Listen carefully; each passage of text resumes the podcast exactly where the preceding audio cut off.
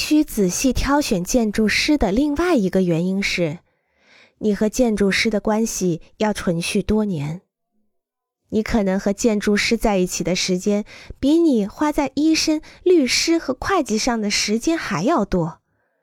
作为一个建筑师，我在做一些工程时，和客户们共事了十五年。从建筑师的角度思考，我尽量让将要和我一起工作的客户了解我。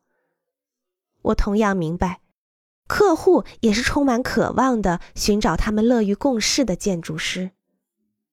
为了这个目的，早年我和合作伙伴去看音乐会，在幕间休息时，我俩从便宜的包厢席飞快地跑下四层，和门厅里的潜在客户打招呼。